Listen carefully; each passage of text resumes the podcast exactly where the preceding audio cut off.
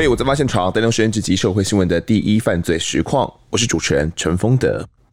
大家对家庭理发厅不知道熟不熟悉哦？那我自己超熟悉的，因为从幼稚园到国中啊，都是在家庭理发厅哦给理发阿姨剪的头发。那剪出来的发型哦，讲求的也不是什么酷炫啊，但还算 OK，就是中规中矩的，什么平头啦，可能三分头、五分头都 OK。也没有漂亮美眉帮忙洗发哦，但这也不是重点，重点就是要求两个字，就是便宜。因为剪头发加洗只要一百块，你还可以请这个理发阿姨帮忙掏耳朵，CP 值真的超级高的。尤其是诶、像我妈妈，她自己也是学这种家庭理发的，对我来说也就更有感情了。不过长大之后啦，这种爱帅爱漂亮嘛，还有持续去家庭理发厅剪头发的。呃，我觉得算是很少数了，尤其在如今这种发廊啊跟快剪满街都是的年代，还有持续的会去这种家庭理发厅的听众，我相信也是很少的。而我们这集呢，谈的案件发生地就在家庭理发厅里面。究竟是怎么一回事呢？现在介绍这一集来宾是新北市警察局公关室的专员林子祥，子祥哥。是各位听众朋友，大家好，那个风乐哥，大家好。个人目前今年一百一十一年，我当警察的时间已经迈入第二十五年了。嗯，对。那我这二十五年当中，从事刑警工作大概有十七年。嗯，从最基础的这个基层的刑警干起。那我也有当过派出所的警员。那我就是因为先做派出所的警员做一做，觉得说。想要学刑事办案的经验，那最后考刑警，那后来考上警大以后毕业，因为是念刑事系，所以一路就从侦查员，然后副队长、分队长、副队长，一直做到队长。因为子祥哥以前担任队长的期间呢，也是在跑社会新闻，对跑社会新闻的的辖区里面，所以跟呃林子祥子祥哥算是蛮有交情的啦，是是，是，也会有一些嗯实战的，没错 没错。互动互动，对，会有一些互，会有一些互动。对，其实子祥哥，我我没记错的话，你好像以前还有担任过鉴识，对不对？是鉴识。因为我那时候毕业到瑞芳分局的时候，刚好缺一个鉴识的巡官。那因为我本身念刑事系，所以说刑事系也有学剑士的，所以那时候我就是先带领剑士小队，足足带了三年，所以各种刑案现场我也都有跑遍。因为瑞芳那个地方非常大，有四个乡镇，所以每天。大概两三天就有一件死亡案件，是什么啊？死亡案件有时候是车祸哦，死亡车祸，或者是老人家可能想不开上吊，或是喝农药，嗯，那甚至也有到海边去寻短的哦。所以其实那边的这个死亡案件还算蛮多的，是对。所以我们看过大大小小的各类案件非常多，也是那时候累积很多经验，对，没错，是。现在要看到一些尸体也比较不怕了啊。对啊，没有，其实。这种我们就当做做善事的这个观念啊，就是说你去帮他后事把它处理好，然后如果是命案的话，我们把凶手找出来，然后让他还大家一个公道，这也是我们对来说也是做做好事的一种。那子阳跟我们刚刚前面有提到这个家庭理发厅啊，也是我们这集的这个重点。那你自己以前也是理家庭理发厅的吗？哦，当然啦、啊，我们那时候像我爸爸是当老师啊，所以说我们家小时候家境也不是说很很忧郁啊，所以说我们从小理头发，一开始有时候是爸爸妈妈自己帮你剪，对 对对，后来长大一点之后无法忍受这种剪的这个凌乱的发型，所以就到外面去剪。那到外面剪，一定都到巷弄里面那种婆婆妈妈开的，对，那那种剪头发的这种都是。师傅级的啦，就是你说的家庭理发厅，那这些都是年纪偏大的一些妈妈甚至阿嬷来帮你剪，嗯，那他们非常亲切。我觉得在剪头发的过程中，他会跟你聊天，嗯，对，尤其一些呃街坊邻居发生的事情啊，甚至他会关心你说，哎呀书念的怎么样啊？对对对，在念哪里呀？啊？那久了就变朋友。那有时候你没去剪，他还会问你说啊，你上次怎么过那么久都还没来？对。对，因为像我自己小时候去剪的时候，也感觉真的跟那个理发有剪出一个感情，欸啊。而且你剪久了，你就会觉得说，你去别家剪会不对对对不合适，一定要非有他剪的，对。或者是觉得嗯，离开了那边就有点背叛了他们。对对对对。欸、可是像我们现在，因为我们警察局有那个理发部啦，所以我现在我们都会比较倾向到警察局的理发部。哦，对，那也是一种家庭理发的概念。对，另类的家庭理发。对，其实我一直不懂这种家庭理发，它的。家庭两个字是否家庭吗？还是他本身因为他在家庭里面开设这个理发厅？嗯，其实我遇过的家庭理发厅，大概就是说他本身是在那边生活，然后他晚上可能就在楼上，他家在楼上，那楼下开理发厅。对，但是也有遇过，就是开在社区里面，那他平常也不住在那边。嗯对，那这也是一种家庭理法的这个观念，是对跟志强哥共同的的记忆哦。家庭理法厅，我相信也是很多听众的共同记忆啊。那这个家庭理法厅呢，究竟是怎么一回事哦？得先从一家修鞋店哦来开始谈起。那要请听这一集的《我在案发现场》。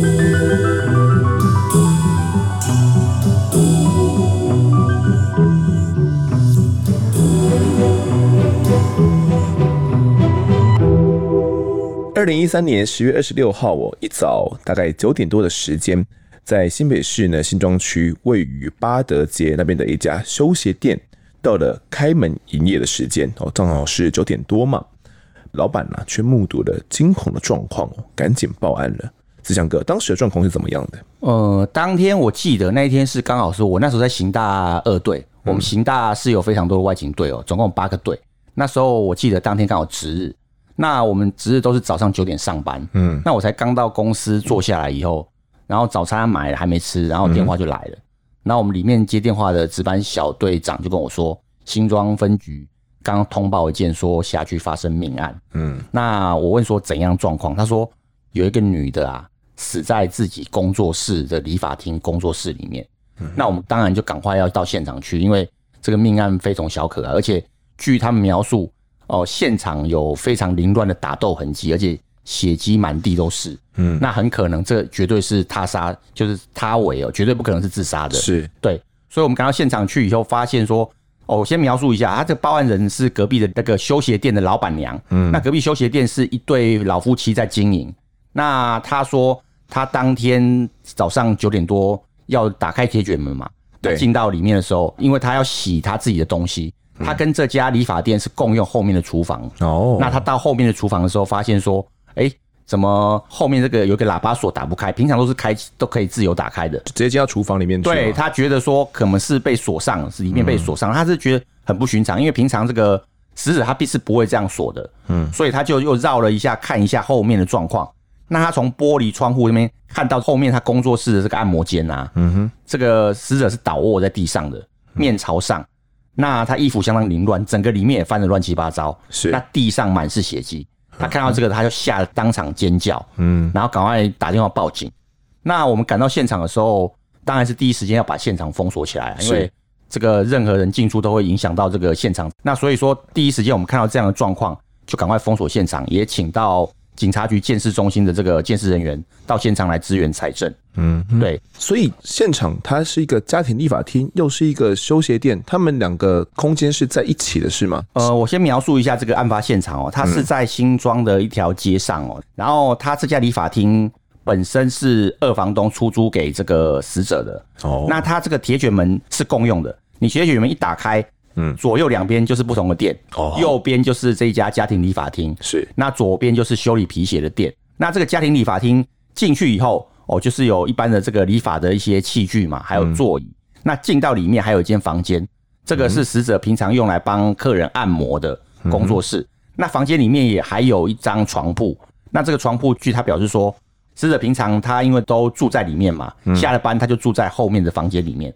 所以说这个床铺是死者在用的，大概是这样。所以这一名死者他平常也没有回到家里面，可能就直接睡在他的工作室里面。对，他虽然他已经结婚哦，他是这个陆配，他还没有拿到身份证。他嫁来台湾大概才六年左右。嗯，那因为还没有拿到身份证，啊，老公是自己住在内湖。嗯，那所以说他平常晚上下班以后就把这个工作室当成自己的睡觉的地方，这样。哦，你们到了现场之后啊，封锁了这个现场嘛？对。那初步看到整个的环境里面到底是怎么样的？现场到底是一个怎样的内容？呃，其实我们看到到现场以后啊，我发现说这个进到理发厅里面，理发厅还算正常，没有什么打斗打斗迹象。是到了他的房间工作室里面，整个凌乱，非常的凌乱不堪。嗯，包括他的床铺上被丢了那个一台冷气机啊，这个冷气机是窗型冷气哦，不是分离式冷气。是那所谓窗型冷气，就是他工作室。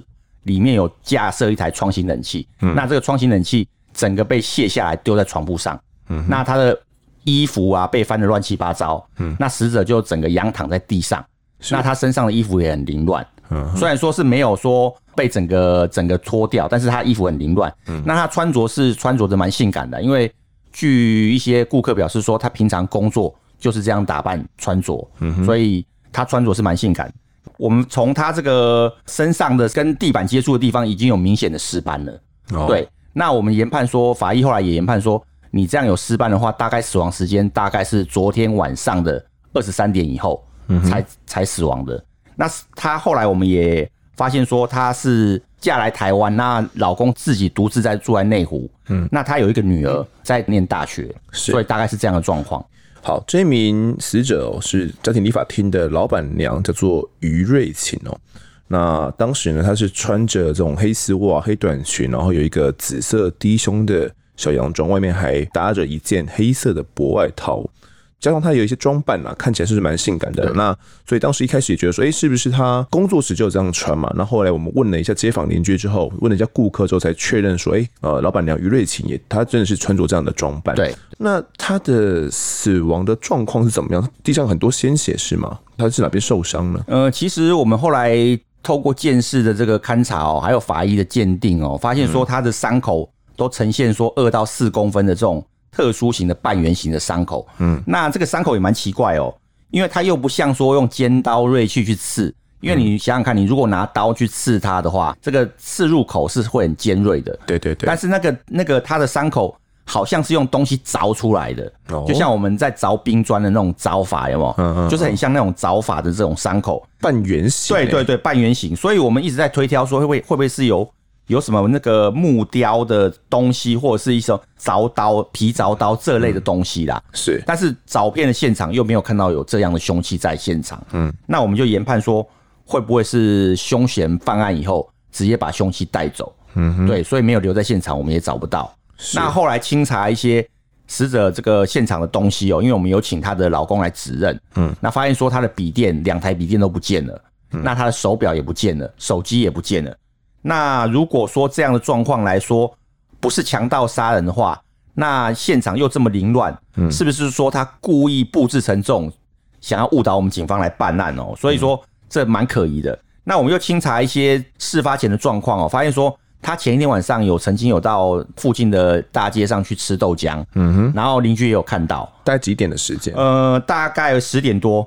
哦，前一天晚上十点多有到附近的豆浆店去吃豆浆，是。那邻居有作证说有看到他，嗯，那我们也不排除说他是不是因为呃在工作的时候打烊前遇到熟客，然后被熟客杀害，或是说他遇到这种随机强盗。啊、呃，也有这样的可能啊，潜入到他们对，潜入到他店里面去强盗。嗯，那因为他这个家里面除了这个一般理发以外，后面还有这个按摩间哦。嗯，那连这个冷气都整个被卸下来哦。对，所以说我们后来真的找不到他是电脑啦、手机啦、笔电这些贵重的财物。让我们起疑说，真的是不是遇到这个随机打劫的这个犯嫌？那我们通知了她的丈夫来啊，她丈夫是怎么说呢？他们平常的感情状况是如何？整个家庭是如何？其实我们后来把她丈夫找来以后，发现说她丈夫大了她二十二岁哦，足足大二十二岁。死者是六十一年次的，她丈夫大了她二十二岁。是。那他们也说他们是六年前结婚的。嗯。那死者来台湾才两年左右。那他在大陆有一个女儿。是他之前可能跟前夫生的，对对对对。那这个女儿在案发前两个月，才从大陆飞来台湾陪她妈妈，嗯，那而且回去的时候是案发前九天左右，哦，对，没想到他女儿才回去，他妈妈就发生意外，嗯，那而且这个老公到案的时候表示，哦，他平常死者就是在工作室上下班，他也不会回到内湖去跟他住，因为他们平常各各过各的啦，嗯，这也蛮奇怪的，但是当然老公说他。大概一个月内会来，会偶尔会来新庄陪伴他。嗯哼，那陪伴他的时候，就是可能就是当天晚上来，在那边睡一晚，隔天早上才会回去内湖的住处。是对。那她老公说，老婆会租在这个工作室的原因，是因为她两年前开始来台湾以后，为了要谋生嘛，嗯，要为了想要自己经济独立，是，然后就看报纸租了这个工作室。嗯，那那时候一个月的租金大概一万五千块左右。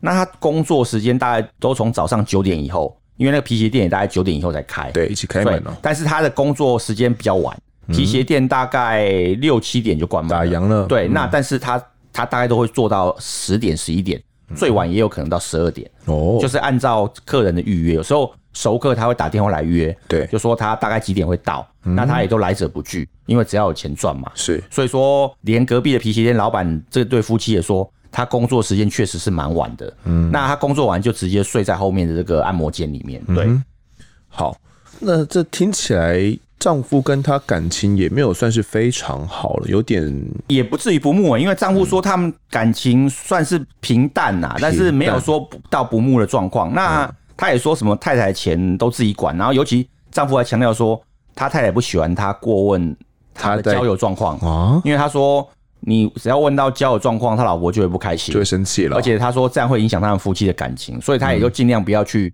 去过问他老婆的交友状况，嗯，那他还说平常会帮他老婆拍照，对，因为他老婆很爱穿着漂漂亮亮来拍照，嗯，那他帮他拍照以后，还会放在他笔电里面，这样。是。那还有一点就是说，他说这个他老婆平常不会骑车开车，嗯，那外出的时候都是走路居多啦，嗯嗯，所以说他活动范围几乎都在工作室的附近，所以都是用走路的啦，譬如说去市场买菜，哦，去买吃的。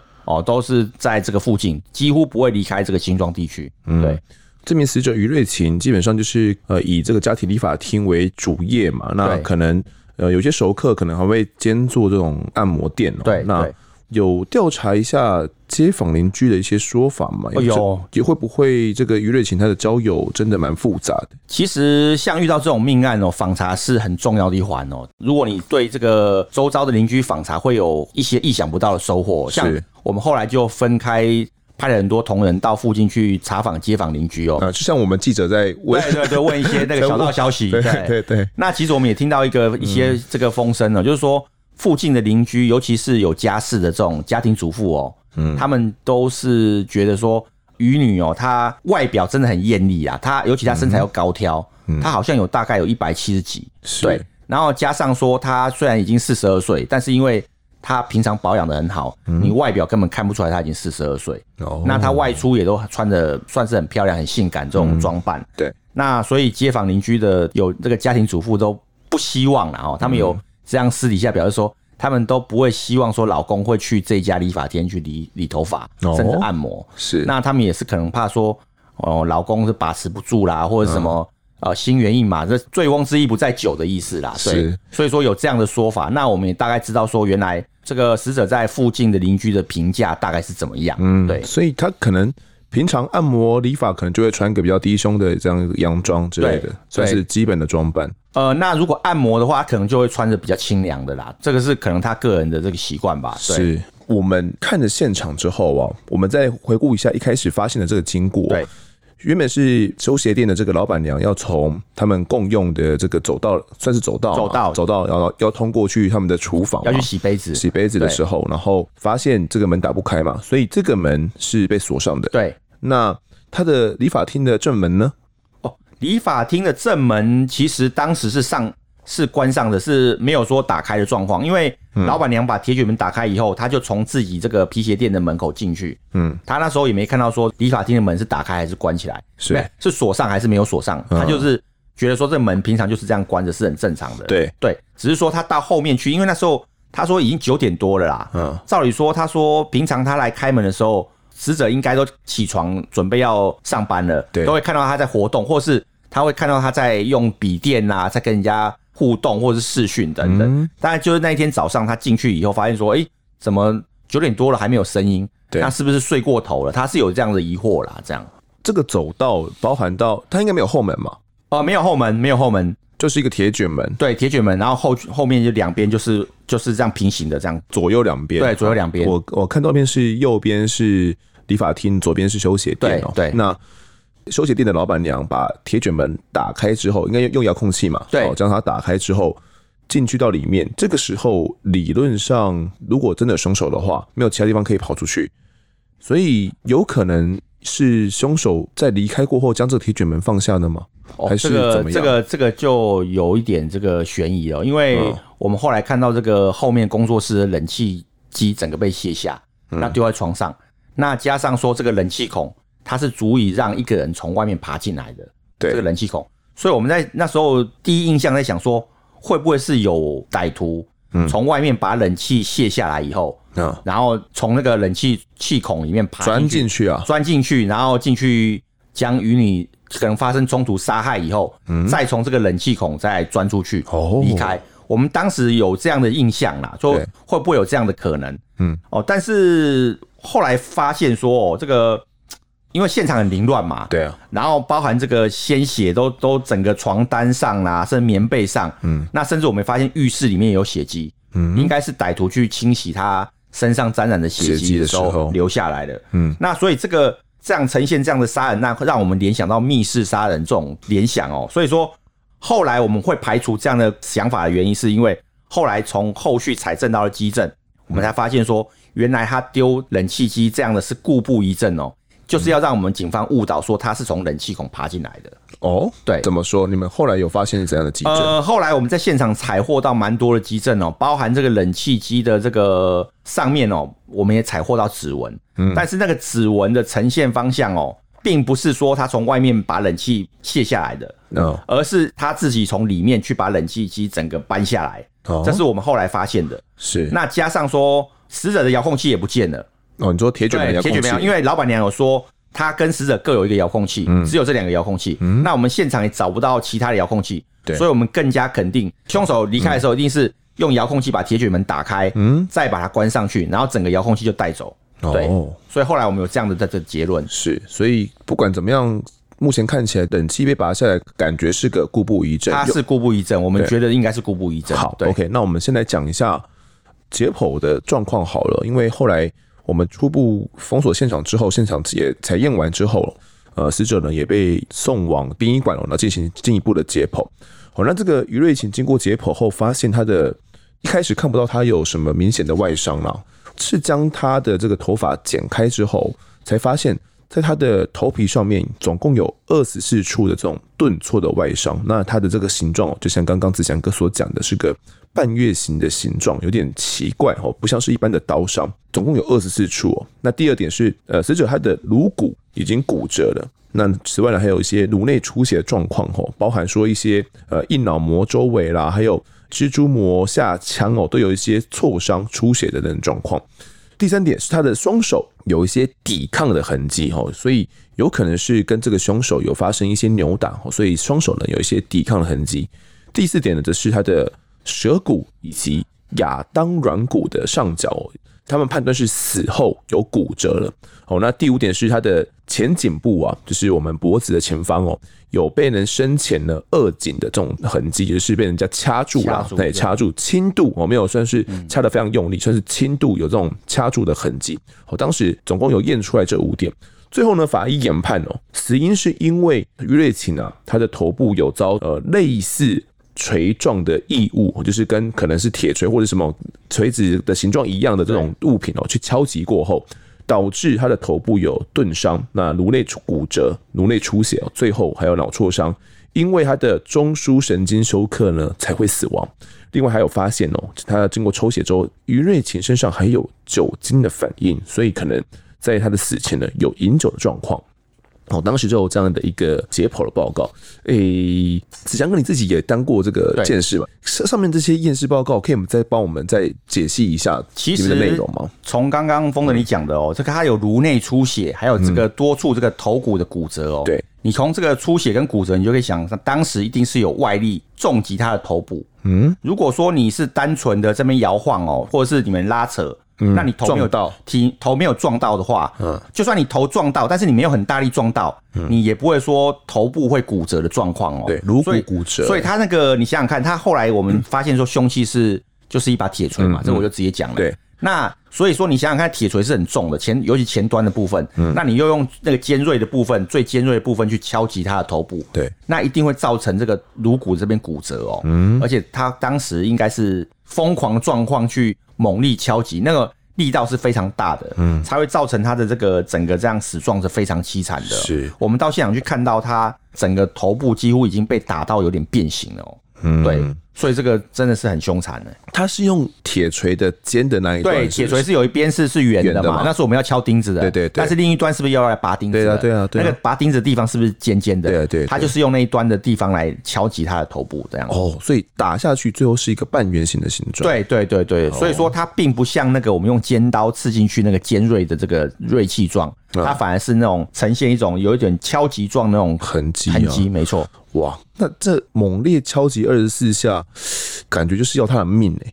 嗯，对。如果说你一个人能够这样拿这个尖锐铁锤这边敲他头部啦、身上这样连敲二十四下，想必你是应该是当时已经达到一种疯狂的状况了。嗯，因为你如果单纯要教训他，你可能好啊，敲他一两下，嗯，他他可能受伤了，你大概就住手了。是，但是你会连续这样敲二十四下，这是相当的这个凶残的。除此之外，还有舌骨啊，跟亚当软骨的这种骨折状况，这代表什么？呃，我们发现说有这样的状况，应该是他除了敲击以外，他可能还有用手去掐他的颈部。嗯，对，掐他的颈部的话，会造成除了这个掐痕以外，嗯，也会让这个你舌骨这边会有骨折，骨折，甚至会有一点这个舌头会凸出来的状况。嗯，就类似我们上吊的时候，也会有这样类似的情况。对，这样看起来哦，听起来的话。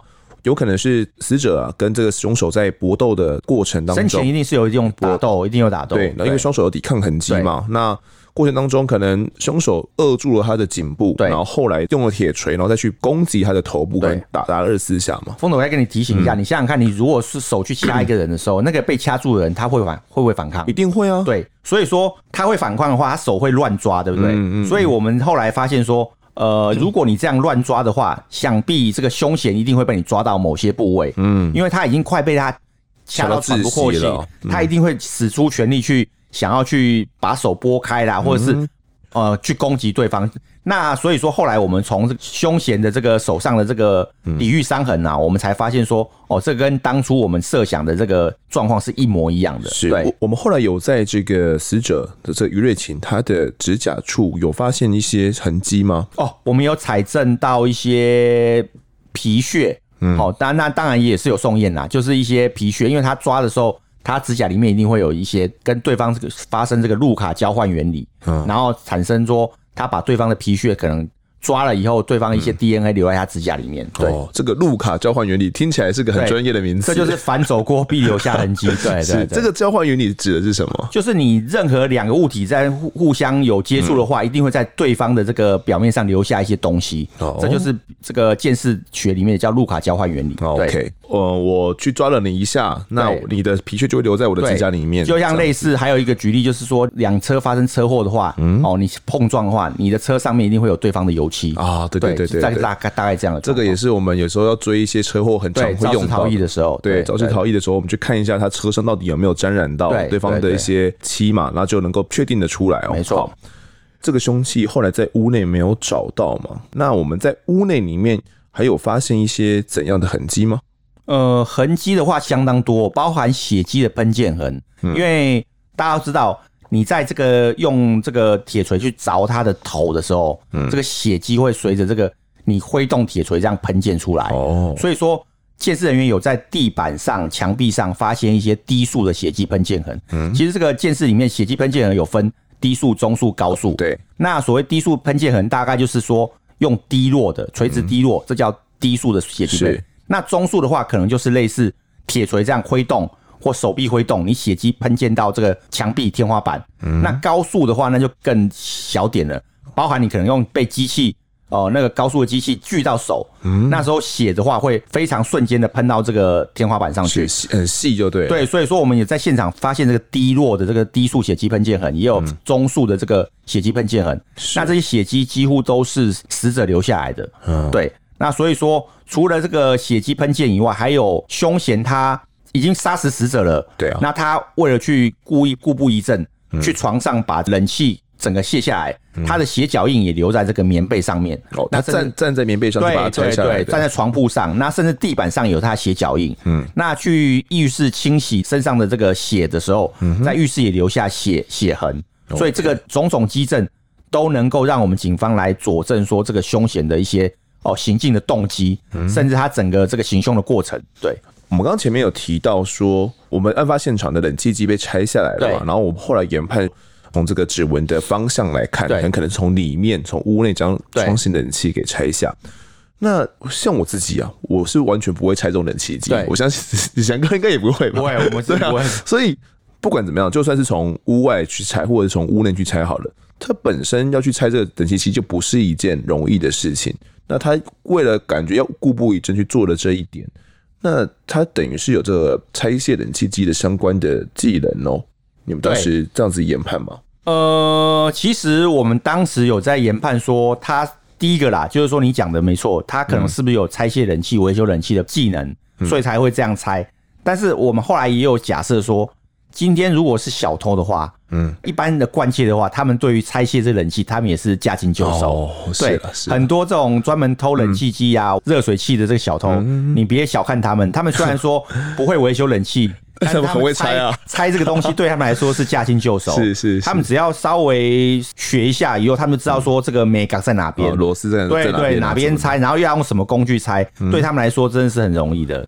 只是这样听起来，我们家里面装充气冷气很危险诶。呃，我们之前像我之前在新庄也办过一个案子，就是专门偷这种窗型冷气的，直接从外面拔走。他直接从外面，因为一般的窗型冷气我们在家里面只有看到一面嘛，对，其实它后面这个内胆是凸在后面的，对对对，屋外的意思嘛。那他们这样整个卸下来过程中，我记得他他跟我讲，一台冷气大概不用十五分钟。就偷走了，对，而且他们是两个人一组的。嗯，那那时候最夸张，我还记得一个诊所啊，一个老医师开的诊所。嗯，他早上去上班的时候，想说吹一下冷气，嗯，结果冷气一遥控一按。发现说怎么那个窗户孔是空的，空的。对他他觉得是非常离谱，这才发现说他整个冷气已经被搬走了，对啊，所以他们对他们惯窃来说，要偷走冷气真的容易。然后他偷了以后，当然是你想想看卖卖给资源回收厂嘛，对对，甚至卖给那种二手冷气机的这个公司，如果新一点的话，对，然后一台他们都可以卖到一千多块，一千一千五左右，嗯，那偷十台就有一万五了，对啊，这排除过程好像还有一点是。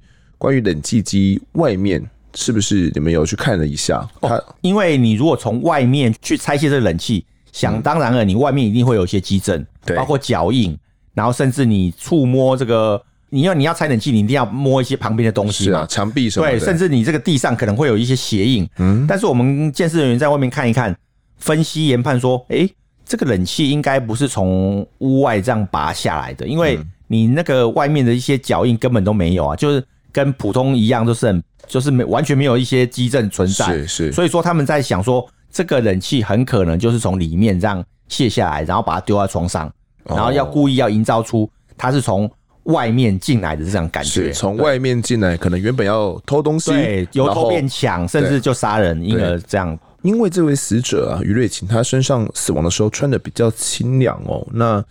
嗯，你们当时有想说有没有可能是为了可能不单是劫财，因为目前看起来是财务的一些丢失嘛？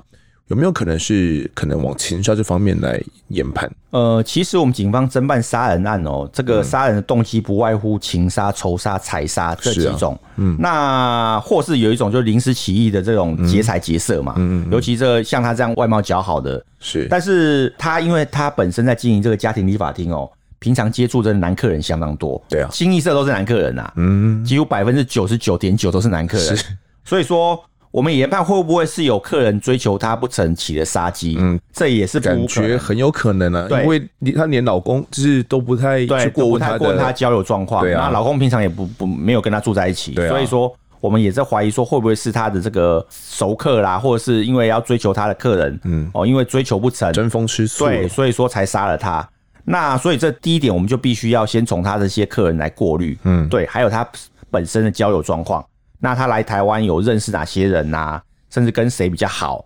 那或是他这些平常上门的客人，是不是有一些资料？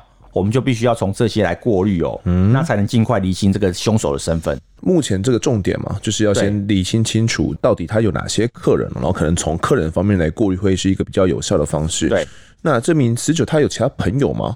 我没有找到他的。其实我们发现说他平常独来独往比较多，哎，几几乎没有什么朋友。街坊邻居也说他外出啦、买菜啊、吃东西，几乎都是他一个人，跟独行侠一样。哦。那加上我刚刚有提到说，他本身不再使用公交交通工具的，嗯，他都是走路。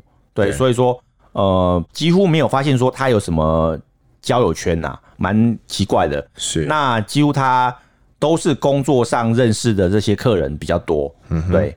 那他的手机，我们刚刚讲到说他不见了嘛？对，我们应该正常流程的话，可能要去调阅一下相关的手机的一些机台资料，会不会有一些进展呢？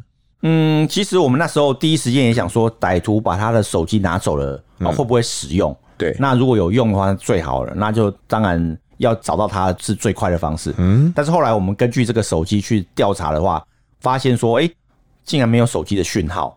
关机了，那显示说他的手机被带走以后，应该就是关机了。嗯，那关机是不是留在歹徒身边，或是把它丢弃？然后这一点我们就不清楚。总之，我们后续针对这个死者手机去过滤，发现说完全都没有讯号，所以这个这个线索是中断的。对，OK。没错。那我们刚前面有提到这一位死者，我们后来研判他的死亡时间是从呃晚间十一点过后嘛？对。那到哪个时间？可能是凌晨一两点这段时间遇害的吗？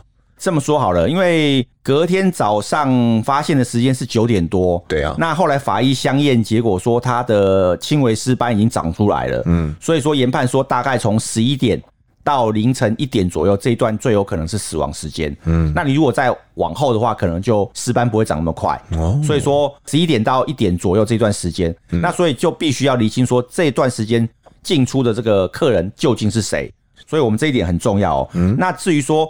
他晚上为什么这么晚还会有客人哦？那就像我刚刚讲的，他有些熟客，因为可能就是会约的比较晚，嗯，所以说一般的家庭理发厅你也知道，当然哪有人在晚上十点再开？可能像我妈她经营家庭理发厅，就十点就关门了吧？十点也算蛮晚的，有些大概七八点左右没没有客人就关门了，对对，所以会经营到十一点、十二点的话，几乎是很少了。那他这也算是少数了。我刚刚前面有一个问题忘记问到自祥哥了。这个尸斑形成的呃原因跟它的时间到底是怎么样？我们能怎么判断？尸斑的形成必须要看这个天气哦。你天气越冷的话，那个尸斑的形成越难。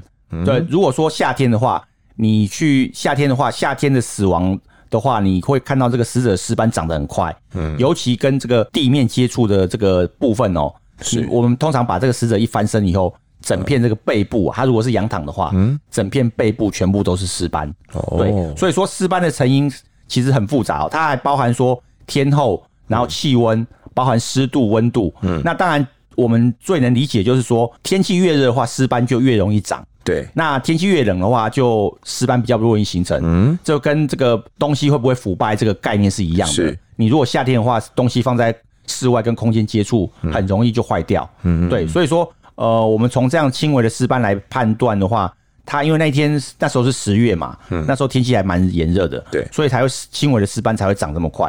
不然一般来说，你有冬天的话，一个晚上其实是应该是不会形成尸斑的。你人死亡以后，这个一些组织已经不会再新陈代谢了哦，对，它就会跟空气来这个接触以后，在尸体的表面上长出这样的这个东西哦，那尸体会慢慢腐化，那腐化以后。甚至会长蛆。对，像我之前在瑞芳这个看这个死亡案的现场哦、喔，我们有看过这个人死亡大概好几个月了哦、喔，因为他是自杀的，在车内烧炭自杀。那他自杀以后，后来经过三个多月才被发现。你的车子可能停在一些对偏僻的地方。那结果后来我们去破窗把这个尸体嗯搬出来的时候，那个味道真的是。呃，刻刻骨铭心哦，因为 真的是你会终身难忘。然后，尤其他整个身体长满了那个那个蛆虫哦，是密密麻麻在那边爬。那我们有基层的这个派出所员警，可能第一次看到都没掉，当场就在旁边就吐了。对啊，就吐得稀里哗啦。是对啊，他是第一次看到这样状况。嗯，我们后来研判说，老板娘的熟客犯案嘛，所以当前就是要去过滤一下这个熟客的身份。对。我们有任何资料可以提供你们来做一些搜索吗？或者是要怎么样去搜寻这些熟客呢？我当时我们就针对整个理发厅的这个资料，包含它里面理发厅的柜子啦，什么一些放的一些文书资料，我们都清查哦。然后发现说，哎，好像是有被拿走一些资料，纸张的资料，但是意外有发现一张纸上面有些手机号码。那我们就想说，这个手机号码也是一种重要的资讯。对，那我们去过滤这些手机号码。所以说，从这些手机号码里面过滤出，哎，有一个男客是经常上门的，嗯，那他年纪大概五十几岁，我们就称老吴好了。是，我们发现这个老吴蛮常来这个理发厅消费的，嗯，那死者会把它记载在这个纸张上面，也显示他应该是很重视。嗯，所以我们就后来就觉得说，哎，这个老吴会不会是这次的这个犯案的凶手？加上说，我们调阅老吴当天晚上犯死者死亡当天晚上，是。他确定还是有到死者工作室去消费，哦、那我们就更加引起我们的怀疑，说，哎，真的会不会是这个老吴所所犯下的这个犯行？一月二十五号嘛，我们因为对，我们找到的尸体是一月二十六号，所以二十六号早上发现的。那二十五号当晚，这个老吴有去这个理发厅消费，所以我们当时就觉得怀疑说，会不会是他了？但我们怎么能够确定说这个老吴有过来呢？呃，有过来的原因是我们后来有根据他名下的交通工具去调阅哦，发现说他当晚确实有开车在开到新庄，他也把车停在这个理发厅周遭附近。附近，然后他有下车步行到这个理发厅来。哦，所以说我们更加肯定说这个老吴很可能就是范闲，是，所以后来我们有跟检察官请示说要不要把这老吴叫过来问，那我们在通知他的过程中哦。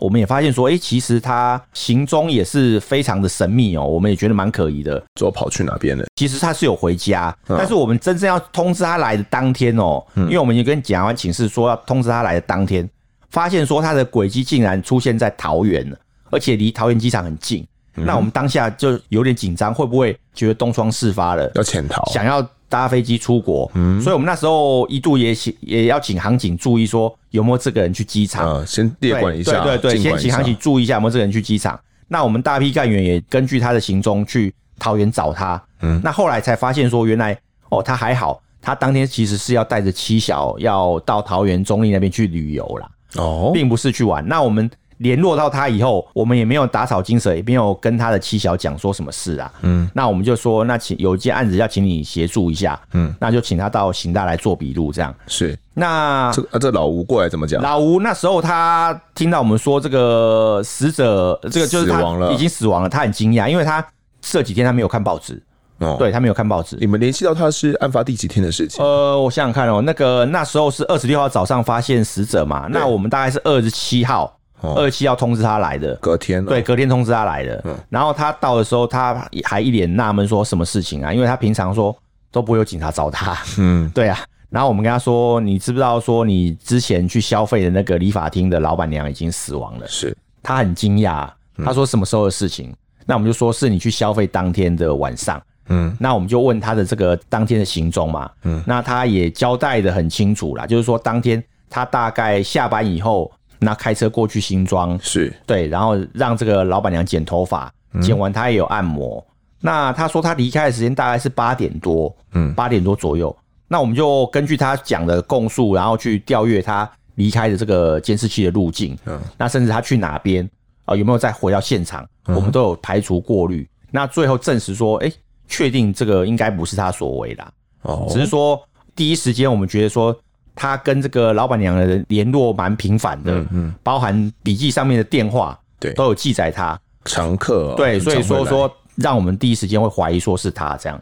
OK，呃，那我们怎么样确认真的不是他？他说不是他就不是他吗？哦，当然不是啊，我们要排除一个这个对象是否有涉案的话，我们要调查很多事情，嗯，包括他离开的时候，还有这个死者真正遇害的时候，他的手机机台位置在哪边？对。这个老吴的手机机台位置在哪边？还有他的这个确实有身影出现哪边？我们除了调阅监视器，也调阅他的手机通联，然后机台位置。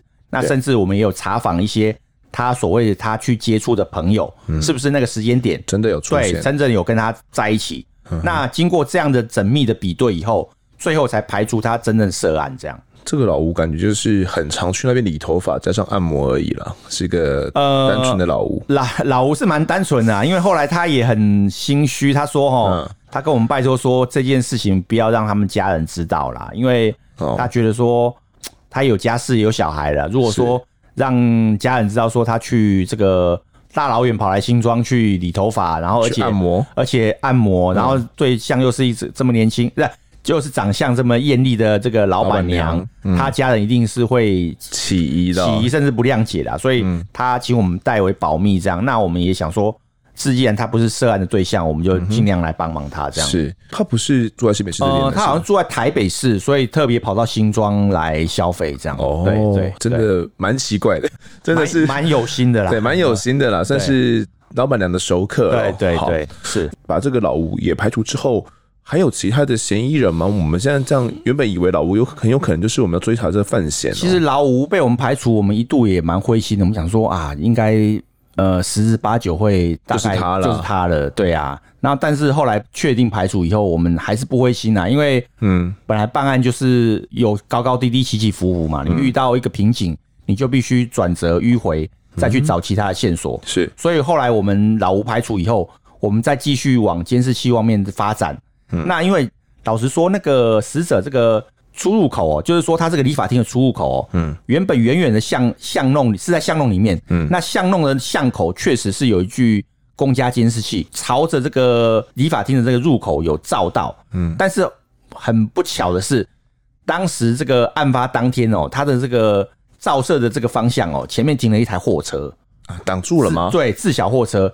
完完整整把这个死者这个理发厅的出入口挡住了。嗯嗯。那所以说，我们那个所谓鹰眼小组就是我们专门调监视器的。然后，我们这鹰眼小组的同仁在看监视器的当下也很辛苦哦。他说，为了要确认理发厅的出入状况哦。他只能从影子哦，就是影子，因为光线晚上的时候光线会照射，会有影子。对 对，他只能从这个阴影哦来判断说是不是有人经过了，所以他看的眼睛都快花掉了，你知道吗？他很认真在看。我们的派出所同仁真的很可爱，嗯，他很认真在看，然后从影子来判断出入。所以后来他排除了我们老吴以后，后来还发现一个比老吴年轻一点的男子，嗯，然后他大概大概在九点多的时候，一度曾经出现在附近。嗯，那因为那时候九点多的时候，死者可能还没有死亡嘛，嗯，所以那时候我们并没有把这个比较年轻的男子列入嫌疑人，对。但是我们把老吴排除以后，我们又重新来检视这个这个画面，嗯，发现说，哎，他在九点多在附近徘徊以后，大概到了十点左右。确实，他还有进到这个理发厅里面，出去左右回来了。对，没有出，他是在附近徘徊而已。哦、然后十点多左右，他确实有进到十一理发厅里面。嗯，所以说我们把这个重要的线索列为调查的对象。嗯，那继续往下看的时候，发现说他在凌晨零点左右从理发厅有出来。是对，那但是这个判断就是我们同仁用那个影子的判断，然后接续扩大调阅周边的监视器哦。嗯，然后最后层层这样一层一层的掉。发现说这个出来这个男子很奇怪啊，他手上还提着类似这个笔电的东西哦，跟我们掉的这种死者的这个笔电丢弃这个被偷是不谋而合的，是对，所以很有可能是我们要锁定的。对，所以说后来调到这个这个比较年轻的男子是很可能就是范闲。那后续他们又往周遭调，发现说这个男的竟然一路除了提着东西以外还变装。他本来没有帽 T 的衣服，后来过了一条巷子以后，哎、欸，竟然出现了帽 T。哦，对，所以这就很可疑啊，因为你你怎么突然变装呢？一般人的话，你走路走一走，怎么可能再变装换另一件衣服这样出现呢？嗯、对啊，那听起来很有可能是预谋要去犯案哦。对，有可能。那我们这个经过千方百计的追寻之后啦，才发现呃，专案小组锁定的这个老吴哦，原来并不是凶手。家庭美法厅里面美艳的女老板娘，究竟是被谁给杀害的呢？就在他们小组碰壁的时候，不放弃的追查监视器又迎来了一个新的转机。监视器里面这个新的身影会是凶手吗？这一集的我在案发现场呢，就先谈到这边，也感谢子祥哥的分享。谢谢丰德，谢谢各位听众朋友。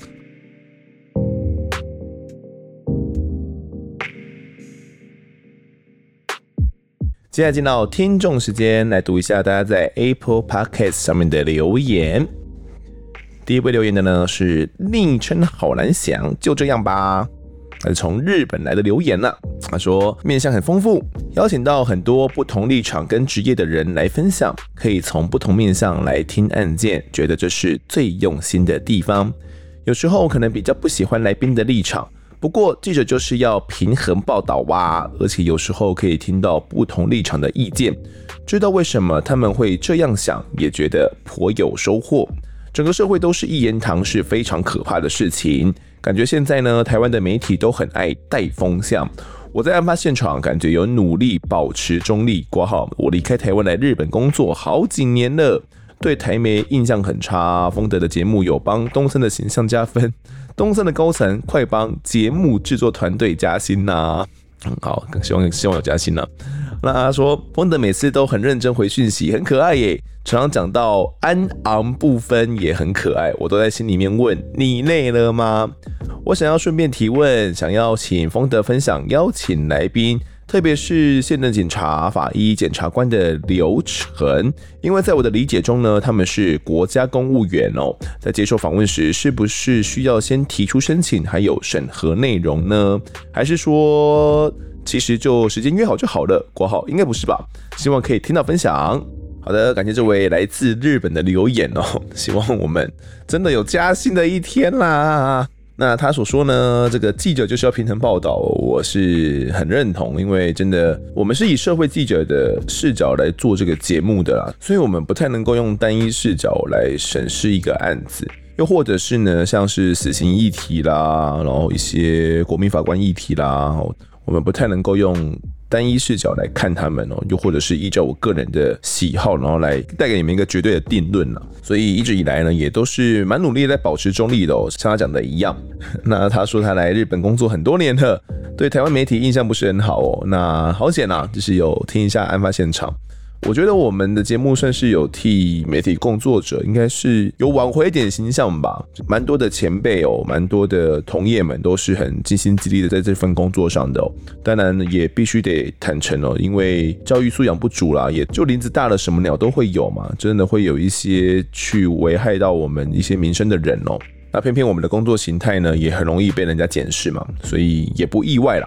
那么这一位日本来的听众呢，有提问说，我们这种国家公务员啊，要邀请他们的话，是不是要有一些申请的审核流程等等的，还是时间约好就好了？好，那我们先从警察开始讲起好了，因为像这一集我们邀请的是子祥哥嘛，是警察系统的。如果是警察身份来的话呢，一般来讲哦，或多或少都还是要知会一下长官。那依照各县市警察局的是松紧程度不同啦，那他们可能会需要行文啦，呃，比如新北市警察局这边，然后要需要跑个公文的流程，让上面的人知道哦，那有可能长官签署之后才能够来。不过呢，就是依照他们各自的单位属性不同啦，可能会不太一样哦，所以有可能像是个别分局的，像派出所的所长啦，又或者是侦查队的队长啦，哦，只要是。他们各自分局那边哦，就是分局长那边有同意，呃，公关室呢有网上呈报，呃，有时候不用到一定要到局那边去，可能各分局就可以自己搞定了。又或者是像我们自己比较熟的一些单位哦，就是我们自己真的是约好就好了啦。不过呢，如果是像在外县市的话哦，一些外县市的警察局啦、分局啦。哦，他们可能对我们也比较陌生，那需要做的程序呢，就会比较繁琐一点点哦，就要按着标准程序来，然后可能我们先跟这位受访者联系到之后，那他们有受访意愿，那我们去跟各分局的或者是警察局的公关室跟他们联系。那请这些公关室呢的专门处理新闻的人员呢，我跟他们讲说我们的采访需求、人员、时间，就提出一份基本的一份资料了给他们哦，让他们呢可以去网上去送签呈。那通常这个签呈也需要跑个不一定有两三天或者是一两天，很快就完成了。警察的这个访问的流程呢，大概是这么一回事。那像是法医呢，嗯。法医的部分我不太确定呢。如果你是要透过法医研究所那边去的话，那可能是要经过一些流程的。不过那一次去访问萧法医的时候，我不太确定他有没有去询问呢，因为他应该是用他私下的时间过来的。至于检察官的话，我在想他们应该都有知会自己的长官哦，说要来上这个节目。不过呢，我们是没有按照媒体的采访程序去走的，因为我们是算是有联系到他，那他本人也愿意，所以有可能他有知会他到他们自己的长官那边去哦，就没有走得那么复杂啦。简单同整啊，反正就是如果是认识的或者是呃有交情的，就会简单很多。那受访者说好，那就可以很快搞定了。那如果是比较不熟的单位，那要去采访的话，就会比较麻烦一点点。那他们可能就需要我们附一些附件呐。然后告诉他们我们节目的形态啦，那可能要有一个初步的访纲给他们啦，那他们就是要网上去送审，审完之后呢，才可以接受采访哦。好，下一位留言的呢是母妃，他说 EP 九五丰德太用心，再教台语了，太好笑了，在说我教懒趴的那个台语哦，我其实不太确定那时候教这样好不好诶，因为。嗯，感觉不太震惊呐。但既然有回馈那就好，至少没有被骂吧。我那就是一个真的是台语的用词哦。那刚好那天有开这个台语词典嘛，然后就把呃里面的一个正确发音播给大家听。希望大家真的有用心学到一个台语用词，好不好？好，这集的听众时间呢，我们就读到这边。最近发现哦，好像大家的留言数比较少一点啊，所以如果大家听完什么案件有感受的话呢，都可以来踊跃留言哦。如果各位喜欢我们节目的话，欢迎到 Instagram 及脸书搜寻我在案发现场，有脸书社团以及粉丝团，还有 IG 三个平台，通通追踪起来就可以掌握更多案件消息。也可以跟风的我聊聊，给我们建议。各收听平台上按下订阅跟五星评分，就是对我们最好的支持。如果在 Apple Podcast 上面留言，我都尽量在节目中给出回复。也跪求听众们推坑给双方的好朋友，一起来听听看我们聊案子。案发现场，我们下次再见。